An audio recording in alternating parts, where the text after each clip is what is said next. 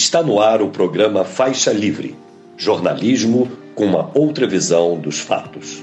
Olá, bom dia! Bom dia a você que nos acompanha nesta segunda-feira, 29 de janeiro do ano de 2024, para mais uma edição do programa Faixa Livre abrindo essa semana. Muito obrigado a quem assiste a transmissão ao vivo aqui pelo nosso canal no YouTube, o Faixa Livre. Agradeço demais também a você que nos acompanha, o programa gravado a qualquer hora do dia ou da noite ou também a você que nos ouve pelo podcast Programa Faixa Livre, nos mais diferentes agregadores.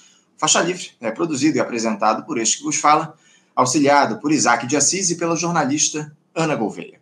A política vai voltar aí à sua plenitude em Brasília essa semana, com o retorno das atividades parlamentares após o fim do recesso no próximo dia 2. Deputados e senadores voltam a plenário, com uma série de desafios e disputas com o governo pela frente. Temas fundamentais estarão na pauta aí já nesse retorno aos trabalhos, como a MP das desonerações de medida provisória e também os vetos do presidente Lula a parte dos recursos das emendas de comissão, algo que provocou muita grita lá dos deputados e dos senadores. Vamos ver aí como é que a articulação política dessa gestão vai se portar em 2024 no Congresso. Hoje nós vamos, como de costume, aí repercutir os temas relacionados à política, com foco ainda naquela operação da Polícia Federal que teve como alvo o deputado federal Alexandre Ramagem, do PL aqui do Rio de Janeiro, naquele escândalo da BIM paralela. Pois bem, para isso, vamos conversar daqui a pouquinho com a professora, pesquisadora do Sistema Único de Saúde e militante do PCB Reconstrução Revolucionária, Mariana Nogueira. Ontem, 28 de janeiro, foram lembrados os 20 anos da chacina de Unai, quando três auditores fiscais do trabalho e um motorista foram assassinados por fazendeiros durante um trabalho de inspeção. Todo ano, nós aqui no Faixa Livre lembramos esse episódio bárbaro e dessa vez não será diferente. No papo, nós vamos bater aqui com o presidente do Sindicato Nacional dos Auditores Fiscais do Trabalho, o SINAIT, Bob Machado. Parece que depois de duas décadas ainda há figuras condenadas por esse crime foragidas. É o que o Bob vai nos explicar daqui a pouquinho. Voltaremos aí a tratar também dos assuntos relacionados à justiça, em uma conversa com um cientista político, professor na Faculdade de Direito da Universidade do Estado do Rio de Janeiro, UERJ, e desembargador do Tribunal de Justiça, também aqui do Rio de Janeiro, TJRJ, João Batista Damasceno. Em especial, a gente vai abordar com ele esse episódio da ABIN e também a tal da dita delação premiada do Rony Lessa, acusado de ter assassinado a vereadora Marielle Franco e seu motorista, Anderson Gomes. Que é que há de verdade nessa notícia que surgiu na imprensa essa semana? Damasceno vai nos dizer já já.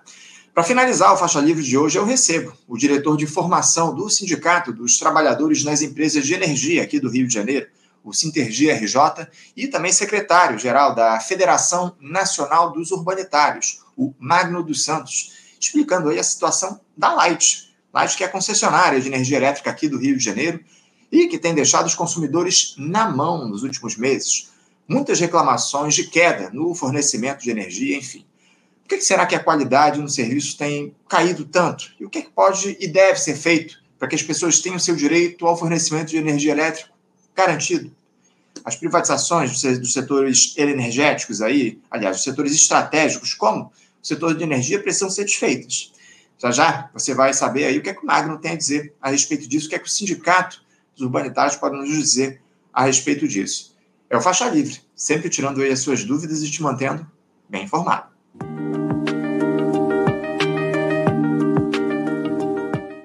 Bom, gente, para abrir o nosso programa de hoje, como eu disse aqui para vocês, eu saúdo já do outro lado da tela a nossa primeira entrevistada, a professora pesquisadora do Sistema Único de Saúde e militante do PCB Reconstrução Revolucionária, Mariana Nogueira. Mariana Nogueira, bom dia. Bom dia, Anderson. Bom dia a todas e todos que estão nos acompanhando ao vivo e os que nos acompanharão posteriormente. Obrigado, Mariana. Obrigado pela tua presença aqui com a gente. Um prazer a gente fazer esse primeiro papo contigo aqui no nosso programa. Agradeço ter aceitado ao nosso convite, Mariana, porque o, Brasil, Mariana, tenta aí se reconciliar com a sua história a partir desse governo de grande aliança do presidente Lula, uma gestão comprometida, acima de tudo, Mariana, com as suas limitações. E essas limitações foram muito evidenciadas aí durante o primeiro ano desse terceiro mandato do Lula, com o Congresso tomando conta das pautas do país, os políticos de direita se impondo e o povo ali satisfeito, entre aspas, por ver os programas de transferência de renda sendo retomados, mas sem uma melhoria efetiva, substancial e sustentada no padrão de vida, no padrão de subsistência das pessoas, ou seja, mais do mesmo em relação ao que tivemos nos 13 anos anteriores de gestão petista, piorados pelo empoderamento do parlamento que avançou demais após o golpe na presidente Dilma Rousseff. Mariana, o país tem voltado aos trilhos, pelo que a gente tem observado até aqui, nesse pouco mais de um ano, quase 13 meses de governo Lula, ou o que se impõe é uma consolidação do controle do Estado por parte do andar de cima, Mariana? Exatamente, Anderson. É, eu entendo que o povo trabalhador, a nossa classe, ela amargou nos últimos anos de governo Bolsonaro uma piora muito importante das suas condições de vida. A gente teve, passou, enfrentou uma pandemia com um governo que, inclusive, não só o governo federal, mas aliado aos governos estaduais e municipais, que é, com esses aliados que se aproximavam da perspectiva negacionista e liberal bolsonarista, porque a gente também precisa falar dessa conciliação dos liberais com o Bolsonaro, né, que aconteceu é, para sua eleição, para ele conseguir se eleger, mas também é, durante um breve período da pandemia, a gente teve uma ampliação da, do sofrimento da nossa classe, que se concretizou não só a partir da, do aumento da fome e da miséria, mas também, por exemplo, com o sucateamento da rede hospitalar e do próprio Sistema Único de Saúde. Então, quando a gente compara, por exemplo, os últimos anos do governo Bolsonaro, os últimos dois anos do governo Bolsonaro, com o primeiro ano do governo Lula-Alckmin, é, sem dúvida, a gente tem alguns avanços que se relacionam ao investimento em políticas sociais que, para a classe trabalhadora, são muito importantes, como, por exemplo, a retomada, eu estou dando só um exemplo, né, a retomada do Programa Nacional de Imunização, que já começa a ampliar a cobertura vacinal, por exemplo, das crianças, que durante os governos, o governo Bolsonaro né, e também do Michel Temer já vinha é, é, caindo e a mortalidade infantil aumentando.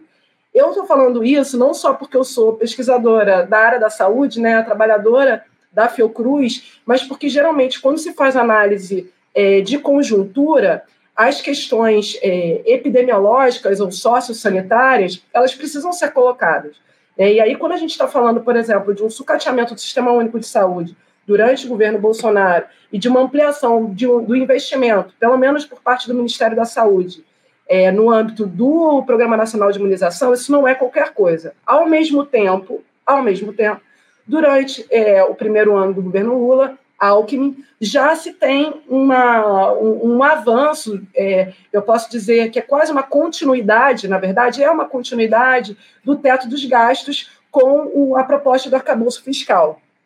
É, quando você tem, por exemplo, o Haddad apresentando é, uma política econômica liberal que aponta para a limitação de investimento do Estado é, em políticas sociais fundamentais como a saúde e a educação, já se apresenta uma é, já se apresenta uma iniciativa do governo de conciliação com o empresariado, com aumento das privatizações em diversos setores, você mencionou alguns setores estratégicos, incluindo saúde, educação, é, luz, água, enfim, entre outros, né?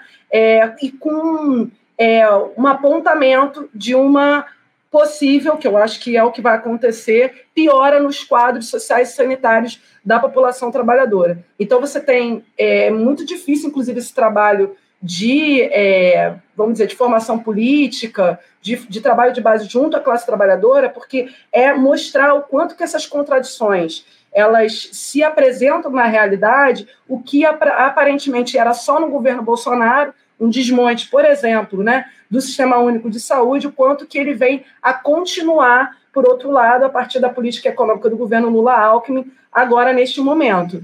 É, é isso, assim, então a gente teve alguns avanços, sim, né? É, mas há bastante retrocesso continuado, principalmente a partir da política econômica, que eu entendo, muitas vezes o governo tenta isolar o Lula, dizendo que é a política do Haddad, mas a gente precisa afirmar que é a política petista, né? a política econômica petista de conciliação com o empresariado e de prejuízo para a classe trabalhadora. É, é, a política foi escolhida pelo presidente da República, essa é a grande verdade, né? Porque no, nos anos aí é, dos primeiros mandatos do Lula, a gente não teve nada muito diferente do que a gente tem observado aí. Evidente que, nesse momento, a gente tem um Congresso altamente empoderado e conservador, muito mais do que a gente tinha lá durante os três anos anteriores do governo Lula. Mas é, é, é fato que isso é um modus operandi da gestão petista, pelo menos essa tentativa de conciliar com a turma do andar de cima e o, algo que a gente tem visto com muita força aí ao longo desses primeiros 13 meses de governo, praticamente. Agora, Mariana, eh, essa falta de reação popular aí ao processo de pilhagem do Estado Nacional, eh, eu acho que eu acho que é uma acho que é comum aí eh, a gente entender, eu acho que é de um, um entendimento nosso de que há, acima de tudo, uma desmobilização da classe trabalhadora ao longo desses últimos anos. Essa falta de reação, isso está mais relacionado ao fato da gente ter uma esquerda cada vez mais comprometida com o eleitoralismo, com um discurso altamente domesticado, ou há um temor de um enfrentamento com a extrema-direita, que apesar de ter deixado as ruas aí nesses últimos meses, ela segue muito organizada. Como é que você vê, como é que você caracteriza essa falta de reação, essa falta de mobilização no nosso campo, Mariana? É, a gente tem, na verdade, é, quando a gente fala de mobilização popular, a gente está falando de consciência de classe, né? Porque a indignação e a revolta estão presentes na vida da classe trabalhadora. E se a gente para, por exemplo, para analisar a realidade, até atual, assim, de dias atrás, a gente vai ver, por exemplo, trabalhadores e trabalhadoras com mais de 20 pontos de é, revolta, de indignação, de manifestações no Rio Grande do Sul por conta das inundações, das enchentes e da falta de energia elétrica, por exemplo, que o Estado está amargando para grande parte da população ali do, do, Rio Grande do Sul. Se a gente para, por exemplo, para olhar o Rio de Janeiro, o Estado com mais de 2 milhões de pessoas passando fome, é, e também com incursões militares, policiais nas favelas e apoiadas, inclusive, pelo governo federal, a gente vai verificar que há manifestações também isoladas, infelizmente, não são organizadas coletivas e com o apoio da esquerda, mas são manifestações isoladas, principalmente dos moradores das favelas contra os genocídios que as forças e o aparato policial, militar, enfim, vem fazendo cotidianamente uma suposta política de segurança pública. Então, assim,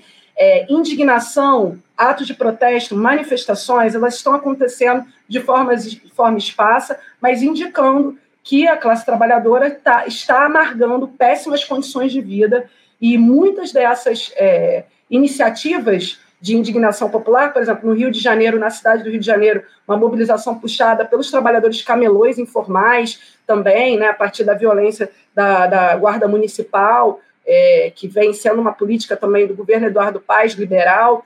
É, a gente vai observando que a esquerda institucionalizada, aquela que infelizmente é a maioria no nosso campo, que se dedica à questão eleitoral e é, tem uma perspectiva política de reforma desta ordem capitalista, então, e não de ruptura, e não de é, enfrentamento à classe burguesa, à classe dominante, para um empoderamento de fato popular, para uma realidade que seja constituída pelos interesses populares, a gente vai percebendo, então, que é fundamental uma esquerda que se apresente não só é, no discurso, em relação à necessidade de é, enfrentamento aos interesses empresariais, mas uma esquerda que construa, é, junto aos movimentos populares, é, junto ao movimento sindical, uma ofensiva de fato anticapitalista e a partir da perspectiva das necessidades dos trabalhadores.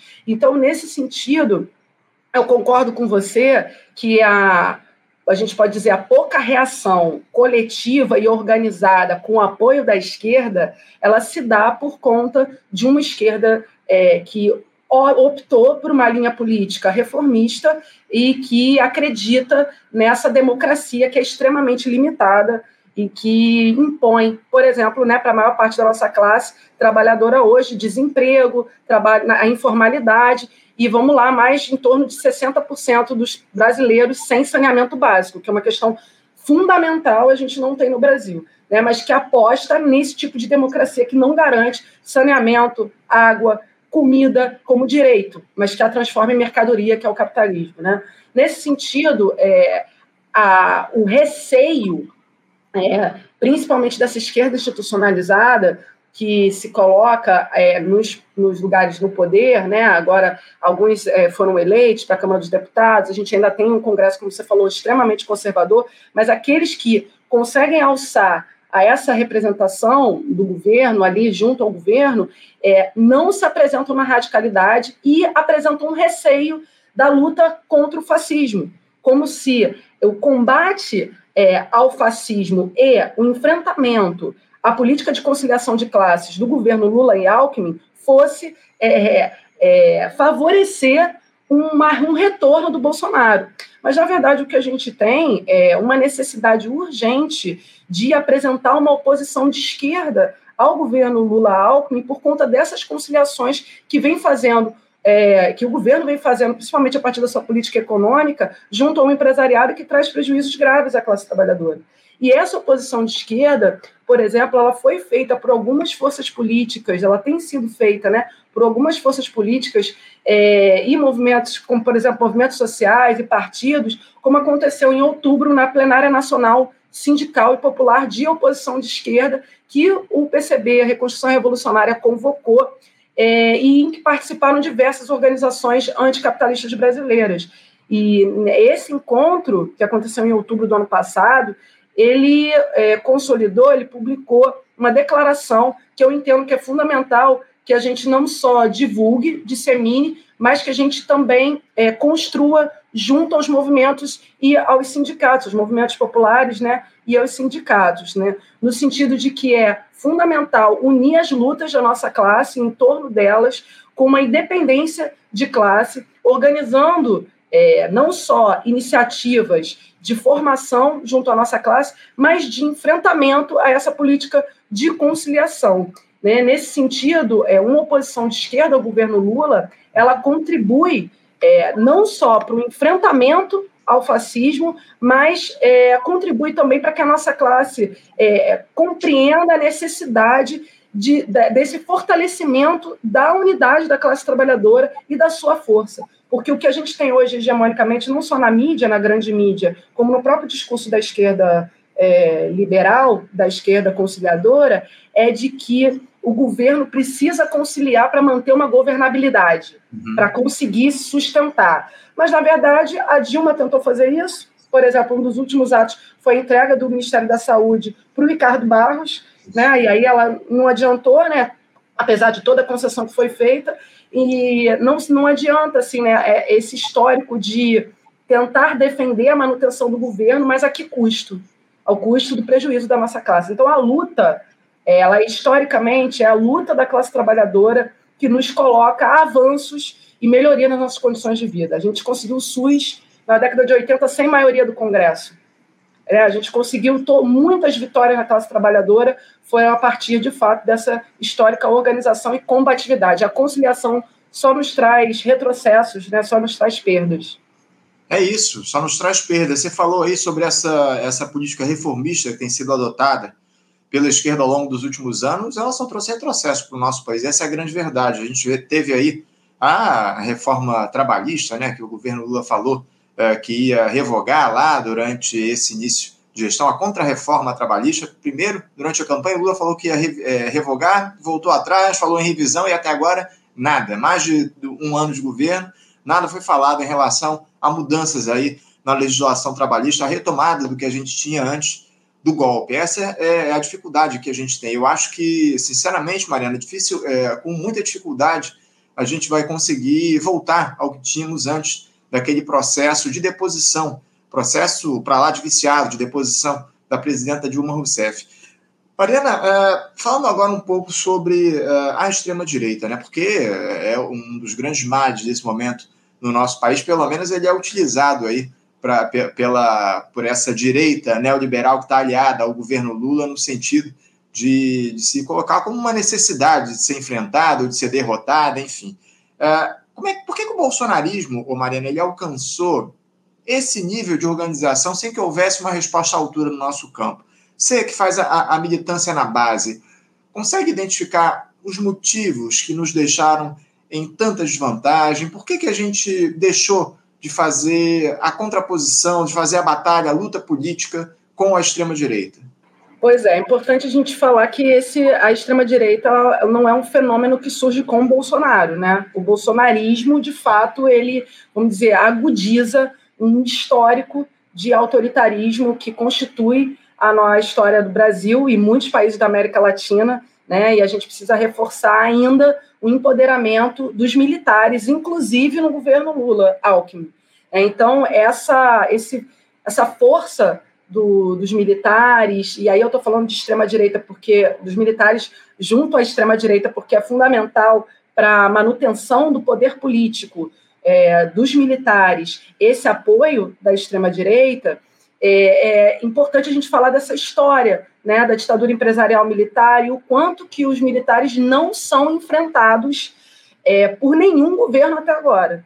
Né? E aí, eu acho que é também fundamental a gente dizer da, da necessidade do governo Lula e Alckmin se apresentar em oposição aos militares. E o que tem sido feito é exatamente o contrário. Né? É, não, só a, não, é, não só a questão da anistia continuar nesse governo, quanto a elogios que vêm sendo é, proferidos pelo próprio presidente Lula, como ele fez há poucos dias atrás, elogiando é, os militares, em, quando estava num evento em Recife, dizendo que se não fossem os militares, o território teria, é, seria de favela, de ocupação desordenada, né? mas não só isso, mas como o próprio incentivo, incentivos fiscais, né? o orçamento é, para o Ministério de Defesa, para as Forças Armadas, ele só cresce enquanto o orçamento de outros setores, como da educação, da cultura, da assistência social, ele só decai, ele só é, é cortado, né? Então, a gente, é, é, essas raízes profundas né, e sofridas do autoritarismo, ela, elas estavam já na história do nosso país. Né? Enquanto comunista, a gente precisa falar sobre isso. Foram milhares, centenas de milhares de né, desaparecidos, assassinados nas décadas de 60 e 70 e todos os dias a, a, as Forças Armadas, de alguma forma, apoiam também o assassinato de lideranças, de dirigentes, como, por exemplo, aconteceu é, há pouco tempo no sul da Bahia, né, lideranças indígenas sendo assassinadas é, por é, fazendeiros e aí também apoiados pela polícia militar. Tem vídeos que a polícia militar está escoltando e fechando os locais para onde as lideranças indígenas poderiam fugir, enfim, aconteceu há pouquíssimo tempo, a gente não pode naturalizar isso. Né? E esse fenômeno de adesão, como você falou, e apoio da grande massa, né, do povo trabalhador ao bolsonarismo, eu entendo que tem relação direta com a conciliação de classes dos governos anteriores, porque essa conciliação de classes é, do PT, né, que apoiou, por exemplo, você falou, né, e até hoje apoia, porque não revogou a reforma trabalhista, nem pretende revogar. A reforma da Previdência nem pretende revogar. É, o povo, quando foi às ruas em 2013, depois né, em 2014, o povo reivindicava melhores condições de vida. Porque a gente tinha uma piora nas condições, é, a fome estava aumentando também, a gente tinha uma piora nas condições de trabalho, uma piora nas condições do SUS, também, porque o, o, a gente estava vivendo naquele momento já cortes na área da saúde, da educação, por exemplo, públicas, né? Então, essa é, vivência de uma expectativa da esquerda, de um governo que se apresenta como trabalhador, né, de melhoria da sua própria vida, mas quando na verdade é uma melhoria para uma fração pequena da classe trabalhadora, uma melhoria na sua possibilidade de consumo, mas para a grande maioria ainda há dificuldade de vida com emprego, com, com condições de, de moradia, ela se transforma em revolta e se transforma numa é, reivindicação, é, numa expectativa de aposta em outra alternativa. Né? Porque se aquela esquerda, se aquele operário, se aquela é, é, pessoa que era colocada como alguém que foi torturada na ditadura, né, que ela realmente viveu isso, a Dilma, se uma mulher, né, presidenta, se apresenta como alguém que vai atender as necessidades da nossa classe, a nossa classe se vê ainda em sofrimento, a, a direita se apodera disso e se apresenta como alternativa. Então é por isso que é tão importante a gente é, apresentar as contradições e os limites da conciliação de classes e não só apresentá-las no discurso, mas debater junto à nossa classe e afirmar a necessidade também dos sindicatos terem independência de classe. Porque é, entendo que o fato do, durante os governos do PT, né, acontecer uma cooptação das lideranças sindicais é, e também uma, a gente pode dizer, uma retração até nas lutas sindicais por conta da relação da CUT com o PT, também contribuiu para uma desmobilização das lutas. Né? Porque, querendo ou não, a CUT ainda é a principal central sindical do país. Uhum. Né?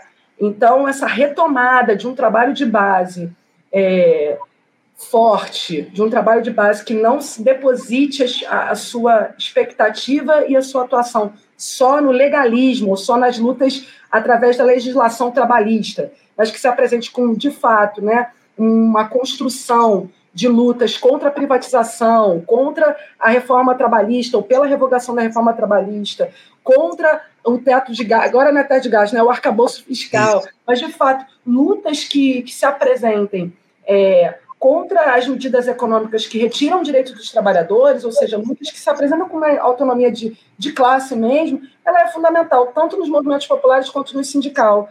E isso a gente tem uma dificuldade, porque a esquerda é, liberal e a esquerda que é a maior parte né, concilia com esse governo e tem medo do fascismo, de alguma forma, parece que esqueceu dessa história, né? Que o fascismo se combate não é só na eleição, não é com eleição, que o fascismo se combate é com luta. É isso aí. Você falou sobre, o, sobre a CUT há, há mais de um ano. Eu tento um papo aqui com o presidente da CUT, Sérgio Nobre, nada dele atender aqui ao nosso convite. Vai saber que não quer falar com faixa livre, enfim. Ô, ô, ô, Mariana, você falou aí sobre os militares, sobre essa, essa necessidade, acima de tudo, de se combater a extrema-direita, que é muito alimentada pelas hostes aí das Forças Armadas. A gente tem acontecendo aí nesse momento, acabei de acessar aqui um site, site noticioso, uma operação da Polícia Federal no âmbito ainda daquela que a gente teve na semana passada para investigar a tal da BIM paralela. Inclusive, a gente vai se aprofundar nisso daqui a pouquinho. Mas essa operação que está acontecendo na manhã desta segunda-feira tem como um dos alvos, pelo que está sendo colocado na grande mídia, o vereador Carlos Bolsonaro, filho do presidente Jair Bolsonaro, o 02, como ele chama aí, que é responsável, lá era responsável por aquele tal do gabinete do ódio, pelas redes lá do Bolsonaro e tinha um papel também importante, pelo jeito, nessa tal dessa é, a, a BIM paralela que foi criada durante a última gestão. Ele é um dos alvos aí dessa operação, pelo que tem sido dito aí pela grande imprensa. Uh, eu queria saber de você o seguinte: uh, derrotar o bolsonarismo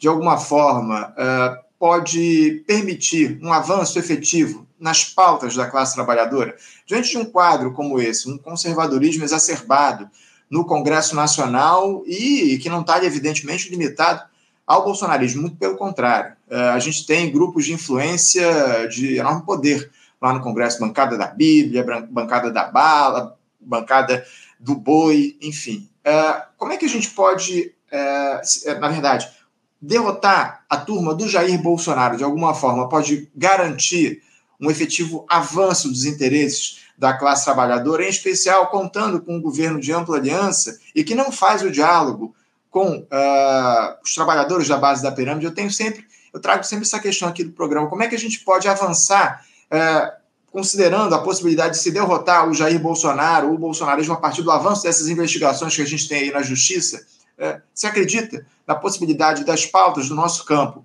ganharem espaço caso o, a turma do Jair Bolsonaro seja de fato punido, o Bolsonaro seja preso, enfim, a extrema-direita deixar de protagonizar a política no nosso país? É fundamental o enfrentamento aos fascistas, é fundamental o enfrentamento aos bolsonaristas. E isso implica a gente dizer, não só a gente dizer que não pode ter anistia, anistias para os militares, e a gente vem acompanhando que os financiadores, os empresários, por exemplo, do, do ato de 8 de janeiro, do primeiro ano do governo Lula, né, daquele tentativa de golpe, os financiadores, os empresários seguem enriquecendo, não foram é, culpabilizados, não foram, não estão respondendo pelos seus atos. A gente entende, né? E aí eu estou falando a gente porque a linha do PCBRR que a gente vem construindo numa perspectiva de autonomia, de dependência da nossa classe é central também dizer a importância de se enfrentar os interesses da bancada ruralista, da bancada, você falou, né, da bancada do fundamentalismo religioso, porque essas bancadas elas sustentam a extrema direita e principalmente a bancada do fundamentalismo religioso, tem um trabalho de consciente, de, de, vamos dizer assim, de alienação, né? Mas tem um trabalho junto às massas que ele é muito forte, né? Então, se a gente, enquanto esquerda, é, não se a esquerda radical, sem ter medo da radicalidade, porque é radical na defesa dos interesses da nossa classe. Né? Se a, a, a, gente, enquanto esquerda, a gente precisa, de fato, expor o quanto que é danoso o avanço dos interesses dos ruralistas, da bancada do boi, da bancada da Bíblia, que é dos fundamentalistas religiosos, e a relação dessas bancadas com a manutenção, e eu vou dizer, do crescimento do poder dos militares, das Forças Armadas é, nos diferentes governos. Né? É, nesse sentido, a gente, eu entendo que o enfrentamento a esses interesses contribui para que a gente apresente uma alternativa de esquerda radical junto à classe trabalhadora. Mas isso é um, assim, é um processo que precisa de uma unidade de forças políticas, de diferentes forças políticas desse campo da esquerda. Então, um primeiro passo, eu entendo que é fundamental e que o PCBRR começou a construir, é esse fórum de organização, essa plenária de forças de esquerda é, que se colocam em oposição ao governo Lula-Alckmin. Porque é, esse espaço de articulação para além da questão eleitoral, mas de um programa não só de propostas políticas, mas de lutas é, que constroem a, a, lutas em defesa da nossa classe e em combate a essas forças políticas, é uma, uma, um movimento necessário para o enfrentamento a essas forças, porque essas forças são constituídas por uma classe dominante histórica no país. Então, se a gente não se unificar é, no sentido de enfrentar é, os interesses dessa classe, da burguesia, que estão e que são hegemônicos no governo petista, dificilmente a gente vai ter avanços para a nossa classe. Dificilmente. E isso se faz, como eu acabei de falar, né, com uma articulação e com uma tentativa de construção de uma unidade, de um programa político de lutas dessas forças políticas que eu entendo que são a saída, de fato, junto com a mobilização popular, para, é, vamos dizer, quebrar as correntes do, do povo em relação à burguesia e toda a sua violência, né? porque a burguesia ela se utiliza não só de armas ideológicas, mas de fato coercitivas. A gente, como um país capitalista dependente e colonizado, sofre muito, principalmente o povo preto né? e pobre, e a partir das Forças Armadas, a gente precisa derrubar esses instrumentos coercitivos e também ideológicos que mantêm a burguesia no poder. E aí é com força popular, mas também com unidade das forças políticas de esquerda, da esquerda radical. Eu, eu concordo em gênero, número e grau, Mariana, quando você diz que é necessária uma unidade do campo da esquerda que não se rendeu. A gente chama aqui da esquerda revolucionária de esquerda que não se rendeu. Uh, inclusive, a gente fez um debate aqui no programa, em 2022, no ano das eleições, com membros aí, representantes de diversos partidos do nosso campo, justamente para debater essa necessidade de unidade. Mas o que eu tenho percebido, observado ao longo desses últimos tempos, eu queria saber se você concorda com essa ideia, é de que os projetos pessoais estão acima dos interesses de classe nesse momento. E eu queria que você falasse um pouco, desenvolvesse um pouco essa questão. Por que, que a esquerda ela não consegue se unificar, a esquerda que não se rendeu, a esquerda revolucionária? E se você também considera que, acima de tudo, uh, as lideranças desse campo têm tentado levar à frente seus projetos pessoais, seus, uh, uh, colocando isso à frente dos interesses de classe, da luta da classe trabalhadora, Mariana? Concordo com você. Eu entendo que é por isso que é tão importante a gente resgatar a, não só a ideia, mas na prática, a luta com independência de classe, a referência classista. Porque o fato da, de parte dessas, dessas, dessas figuras que se destacaram na esquerda, né, e que algumas até são lideranças, é, procurarem construir uma carreira política a partir das suas, dos seus interesses e não da referência classista, é uma prova concreta do quanto que o liberalismo constitui parte da esquerda. O liberalismo no sentido dos interesses individuais e também dessa conciliação com o empresariado. é, eu entendo que, é, ao mesmo tempo, a gente, além de fazer esse diagnóstico do quanto que a parte da esquerda, né, a maior parte delas, é, está conciliando, com, tentando conciliar com a burguesia e preservar esse governo a qualquer custo, né, no sentido de não, não, é, a, não apresentar uma oposição com medo de que isso enfraqueça, quando, na verdade, apresentar uma oposição é, dizendo dos interesses econômicos que estão é, hegemonizando, movendo esse governo, significa é, reafirmar um compromisso com a classe trabalhadora, né? É, a gente, além disso, precisa, na prática, construir essa unidade.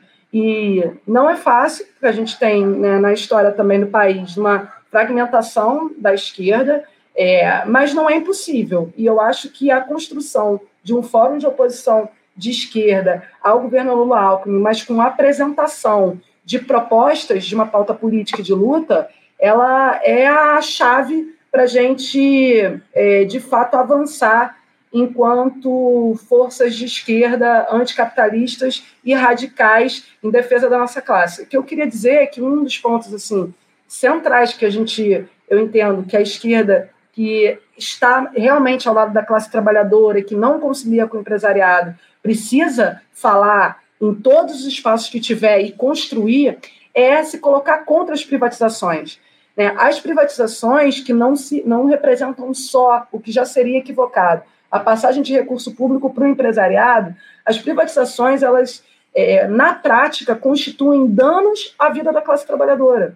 A gente tem privatizações agora que continuam no governo Lula-Alckmin, a partir é, não só do arcabouço fiscal, mas a partir de uma série de outras medidas que ele vem conciliando é, também no legislativo, é, a gente, e, e, também no executivo, né, junto com os ministérios, é, medidas que estão trazendo prejuízos imediatos. Né? Entre elas, por exemplo, a gente tem já a proposta que já está sendo aplicada no Rio Grande do Sul, foi aplicada em Minas, da privatização dos presídios, que é, de fato representa uma ampliação da população carcerária. Quem é preso é preto e pobre, né? Vamos lá, é isso que, que, que representa, né? Uma ampliação da população carcerária por, é, é, por conta do financiamento que vai ser repassado do governo federal para as empresas que ganharem a gestão dos presídios, porque eles ganham a partir do número de presos. Então, além da, da, de você incentivar o encarceramento da população trabalhadora preta e pobre, ainda se faz um repasse de recurso público para a iniciativa privada. Então, você tem a privatização dos presídios que, que vem é, sendo é, divulgada pelo governo como algo que vai ser realizado. Você tem a privatização, por exemplo, da saúde, continuando com a empresa brasileira de serviços hospitalares, com as parcerias público-privadas que gerou, geraram, por exemplo, demissão de mais de 3 mil mulheres trabalhadoras agentes comunitárias de saúde aí pelo país, mais de 2 mil trabalhadores também só no Rio Grande do Sul, a privatização da saúde, que representa uma descontinuidade dos serviços públicos, fechamento de leitos em unidades federais. Por exemplo, aqui no Rio de Janeiro a gente teve fechamento de 60% dos leitos de CTI pediátrico então, crianças no, do Hospital Federal de Bom Sucesso, crianças que precisam de tratamento, não estão conseguindo, porque o hospital está sendo terceirizado, né, está sendo terceirizada a sua gestão através da, é, das parcerias públicos-privadas. Né? Então, você tem uma série de, de prejuízos, de fato, que causam até a morte da nossa classe a partir das privatizações. Então, se a gente não, enquanto esquerda, né, não se apresenta para denunciar as privatizações e se não só denunciar, mas se mover contra estas, a gente, de fato, né, essa esquerda que não se apresenta, ela está é, conciliando e se adequando aos interesses da iniciativa privada. Isso a gente não pode deixar acontecer. Não pode. Né? A gente precisa dizer contra privatizar as privatizações pela revogação de todas as contrarreformas. Não, as privatizações são um dos grandes males do nosso país. Inclusive, a gente vai debater isso aqui no programa de hoje a situação da Light, empresa de energia, que é a concessionária de energia do Rio de Janeiro, que tem deixado muito a desejar. Esses últimos meses, inúmeras reclamações em relação ao fornecimento de energia elétrica no Rio de Janeiro, a Light, que está num processo aí de crise já há algum tempo, a gente vai tratar a respeito disso e, enfim, falar, conversar aqui com o um sindicato dos eletricitários aqui do Rio de Janeiro sobre a necessidade de se reestatizar a energia, o fornecimento de energia elétrica aqui no Rio de Janeiro. O problema é que, evidentemente, não é só do nosso estado, né? Temos aí uma situação lamentável também lá em São Paulo, no que diz respeito à energia, lá no sul do país, enfim, é algo que vem se alastrando, que tem mostrado como essa estratégia de entregar o patrimônio do Estado brasileiro às mãos da iniciativa privada é um, é um erro, acima de tudo. Mariana, é a gente tem um, um presidente que é refém do Congresso Nacional, que não tem controle dos órgãos de inteligência. A gente observou aí esse caso da ABIN, onde figuras aí do alto escalão da Agência Brasileira de Inteligência foram estão sendo acusadas de entregar informações sigilosas à turma do bolsonarismo, lá o Alexandre Ramagem, enfim. Uh, um presidente passivo em relação aos militares, está mais do que provado também, depois lá do 8 de janeiro, pouquíssimas mudanças no alto comando, no alto escalão da, do Exército, enfim, das Forças Armadas. É, essa postura do presidente Lula evidencia que ele foi domesticado pela turma do andar de cima, Mariana, ou falta de liderança, de pulso firme que o Lula tem mostrado, isso é reflexo do que o petista foi aí durante toda a sua trajetória política institucional. O Lula do Sindicato dos Metalúrgicos, Mariana, é o mesmo que comanda a República hoje, passados mais de 40 anos? Não, não é o mesmo. É, o Lula, mas sem dúvida, tem uma história de luta sindical né, dos trabalhadores e trabalhadoras metalúrgicos que o, posso dizer assim, o fortalece no momento de apresentar as suas propostas, não só no período eleitoral, mas também de defender nas propostas desse campo liberal junto à população. Então, ele ainda tem, né, na sua história, é, a gente pode dizer, ela, ela o, desculpa, você quer beber uma aguinha, Mariana? Fica à vontade para beber uma aguinha para hidratar a garganta, porque eu sei bem como é que é isso. Fico aqui falando quase duas horas, eu sei bem que a gente precisa dessa hidratação na garganta. Fica à vontade. obrigada, obrigada. Essa história, de fato, dele, de luta, é, o sustenta, é, e isso é uma contradição, né? Que, ao mesmo tempo, a gente pode dizer que é um governo que apresenta algumas preocupações sociais em investimento em políticas sociais, essa história dele também o respalda num avanço nas políticas de conciliação, né? porque as pessoas confiam nele, né? o povo trabalhador confia nele. É, então não é o mesmo, não é o mesmo, né? E isso acho que é importante também dizer que não é um movimento só dele, né? O PT sofre transformações no seu projeto político e econômico nas décadas de 90 que vão de fato, se adequando é, aos interesses da ordem para a sua manutenção é, na institucionalidade, né, no poder político é, institucional. Eu gostaria também de, de colocar que é, a construção de uma alternativa a, a esse tipo de, de governo que concilia, é, ela não se dá só a partir da eleição. Né? A gente tá, vai ter agora as eleições municipais. Acho que é importante que o momento eleitoral sirva para que a gente politize o debate, então apresente a necessidade da nossa classe se organizar, lutar de forma coletiva e classista, anticapitalista, é, por melhores condições de vida, é, mas não se, é, como eu ouvi, por exemplo, alguns, é, alguns é, canais de, da grande mídia dizendo, como por exemplo na Argentina, votaram nesse presidente, agora tem que esperar ele sair do governo. Quem mandou? Né? Então a gente não pode cair nesse, de fato, nesse discurso de aguardar o término do governo. A gente precisa construir, de fato, lutas cotidianas é, com força, a força que a nossa classe tem, para, vamos dizer assim, é, é, instituir os nossos, as nossas pautas, Uhum. Né? E, e, quando você coloca essa questão da ABIN, eu acho que é importante também a gente ressaltar que não há neutralidade nos órgãos de Estado. Os órgãos de Estado, eles são determinados por interesses de classe. E os interesses burgueses eles sempre determinaram os órgãos de Estado. E realmente o Lula não tem controle dos órgãos de Estado. Eu é, concordo com você. E uma das é, expressões dessa falta de controle, como você colocou, eu entendo, é, é, foi a questão do marco temporal. Né? Você vê o marco temporal, que é um, vamos dizer assim, um absurdo que está acontecendo, né? O, o marco temporal que avança com os interesses do garimpo ilegal, dos ruralistas, sobre a vida né, das, dos indígenas, dos povos indígenas, ele foi negado no STF, depois ele foi aprovado no Senado, depois uma ampla maioria aprovou o marco temporal e o Lula veta parte dele, ao invés de vetá-lo completamente. Então, essa tentativa de conciliar, inclusive com a questão do marco temporal, que deveria, deve ser rechaçado, não deveria nem existir, mas existe, porque a gente é isso, a gente tem uma classe é, dominante extremamente autocrática, né? É, ele, o Lula não consegue, né, de alguma forma, o PT é, não consegue segurar, passa no, no, no, Senado e depois o Lula, ao invés de vetar completamente, veta somente uma parte. Né? E, e, então, é fundamental a gente, eu acho, também afirmar a não neutralidade dos órgãos de Estado.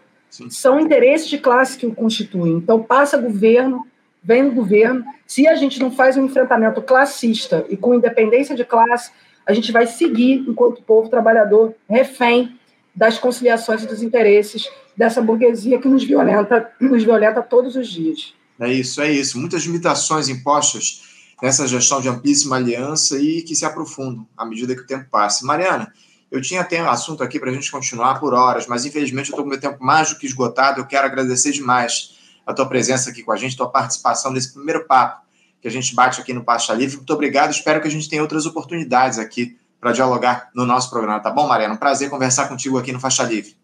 Prazer, Anderson. Obrigada pelo espaço. Os comunistas e aqueles que se colocam de forma radical em defesa da classe trabalhadora precisam de espaços como esse. Então, muito obrigada e pode contar com a gente. Obrigado, Mariana, pelo papo. Um bom dia para você. Um abraço, até a próxima. Conversamos aqui com Mariana Nogueira. Mariana Nogueira, que é professora, pesquisadora do Sistema Único de Saúde e militante do PCB Reconstrução Revolucionária, falando aí a respeito da política aqui do nosso país, da dinâmica, dos acordos lá em Brasília, enfim, teremos aí o retorno das atividades parlamentares esse mês, muita água vai rolar embaixo dessa ponte, muitas disputas aí vão se dar lá na capital federal e a gente vai continuar acompanhando aqui no nosso programa, tratar dessas questões aqui no Faixa Livre ao longo dos próximos dias. Você, ouvinte do Faixa Livre, pode ajudar a mantê-lo no ar. Faça sua contribuição diretamente na conta do Banco Itaú, agência 6157 conta corrente 99360, dígito 8. Esta conta encontra-se em nome do Sindicato dos Professores do Município do Rio de Janeiro e região, o Simpro Rio, uma das nossas entidades patrocinadoras, mas seus recursos são destinados exclusivamente para o financiamento do nosso programa. Você pode fazer sua doação de qualquer valor, utilizando também a nossa chave Pix, que é ouvinte@ programafaixalivre.com.br. Sua contribuição é fundamental para a manutenção desta trincheira progressista no ar.